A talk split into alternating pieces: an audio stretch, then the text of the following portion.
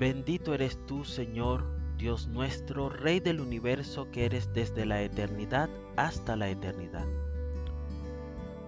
Bendito sea el Señor, Dios de Israel, desde la eternidad y hasta la eternidad, y todo el pueblo diga amén. Aleluya.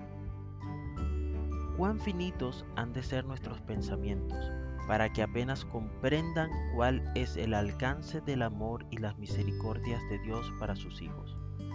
El texto de hoy nos da una idea, diciendo que Él es desde la eternidad hasta y coloca un límite, la eternidad misma. El uso de la palabra eternidad en hebreo, olam, varía de acuerdo al contexto.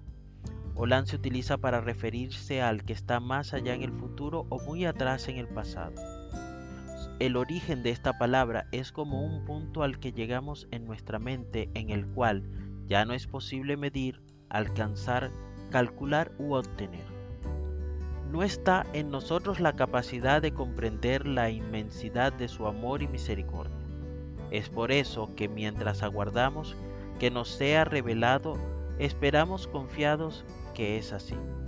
Me gusta la idea de pasar la eternidad descubriendo de Dios las ciencias de su existencia. Que el Eterno te bendiga y te preserve. Que el Eterno ilumine su rostro hacia ti y te otorgue gracia. Que el Eterno eleve su rostro hacia ti y ponga paz en ti.